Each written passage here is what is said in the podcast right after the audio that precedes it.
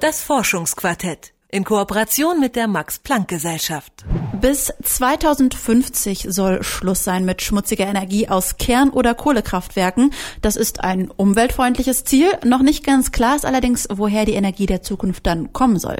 Die Kernfusion könnte eine Möglichkeit sein. Die erforschen derzeit Wissenschaftler des Max-Planck-Institutes für Plasmaphysik in Greifswald. Sie erhoffen sich von dem Verfahren eine saubere und vor allem eine nahezu unerschöpfliche Energiequelle.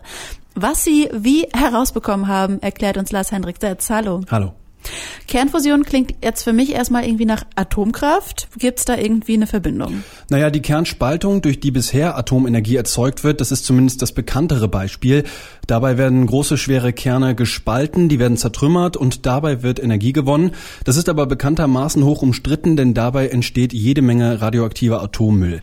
Bei der Kernfusion passiert dann eher das Gegenteil. Da werden leichte Atomkerne miteinander verschmolzen, ohne dass dabei irgendein größerer Abfall entsteht. Lapidar gesprochen könnte man also sagen, Fusion ist das Gegenteil von Spaltung. Wie läuft denn diese Kernfusion dann ab? Dafür braucht man in erster Linie ein sogenanntes Plasma. Und was das ist, das hat mir Professor Thomas Klinger erklärt. Er arbeitet am Max-Planck-Institut für Plasmaphysik in Greifswald und leitet dort die Forschungsanlage Wendelstein 7X, mit der die Kernfusion erforscht wird. Als Plasma bezeichnet man also einen Zustand der Materie. Das ist das, was kommt, wenn man ein Gas mächtig erhitzt.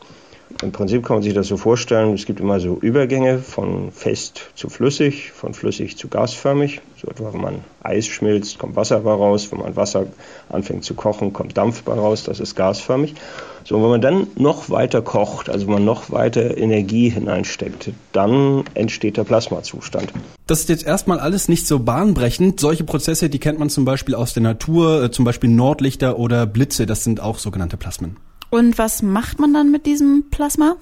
Das muss man erstmal erzeugen. Dafür ist eine immense Hitze notwendig. Um genau zu sein, 100 Millionen Grad. So heiß muss man die Wasserstoffteilchen machen.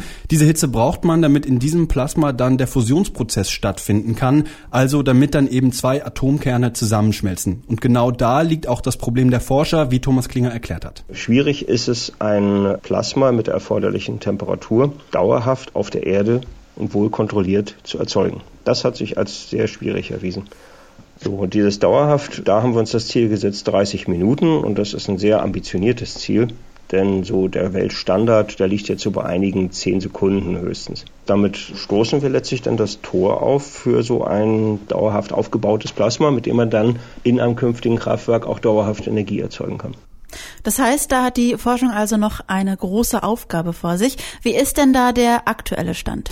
Momentan ist man in der Forschungsanlage Wendelstein 7X in Greifswald schon ziemlich weit. Von den 30 Minuten, von denen Thomas Klinger gesprochen hat, ist man zwar noch entfernt, aber man ist bereits in der Lage, für 30 Sekunden ein Plasma zu erzeugen. Nur, dass man sich das mal vorstellen kann, als die Anlage 2015 zum ersten Mal angeschaltet worden ist, da hat man Plasma für gerade mal eine Zehntel Sekunde erzeugen können. Bis man die halbe Stunde dann voll hat, muss man noch ein paar wichtige Fragen beantworten, aber man glaubt, dass man auf jeden Fall dahin kommt. Welche Fragen? Vor allen Dingen sucht man immer noch nach dem Weg, das Plasma zu kontrollieren. Da gibt es verschiedene Probleme. Ich will da nur mal eins nennen. Ich habe das schon gesagt, das Plasma ist unglaublich heiß. Das wird in der Anlage Wendelstein 7X erzeugt. Die sieht etwa so aus wie so ein futuristischer Donut, kann man sich das vorstellen. Und man muss verhindern, dass dieses heiße Plasma irgendwie in Berührung mit dem Material dieser Anlage kommt. Und wie das funktionieren kann, das erklärt Thomas Klinger so. Eigentlich soll das Plasma ja durch ein Magnetfeld von der Wand ferngehalten werden. Die kalte Wand und das heiße Plasma, die sollen durch das Magnetfeld voneinander getrennt werden, wie so eine Isolationsschicht kann man sich das vorstellen. Wie jede Isolationsschicht isoliert sie nicht perfekt. Das heißt, ein wenig von dem Plasma ist in Kontakt mit der Wand. Und was da passiert ist, dass eben von der Wand Schmutzteilchen, also das, woraus die Wand besteht, abgelöst werden. Die machen ihren Weg in das Plasma hinein und richten dort Unheil an. Also führen dazu, dass es sich abkühlt, dass es sich merkwürdig verhält, also unkontrolliert fällt und so weiter. Und das ist eigentlich das größte Problem, nämlich wenn sich das Plasma abkühlt. Man steckt also unglaublich viel Energie da rein, das Plasma zu erhitzen.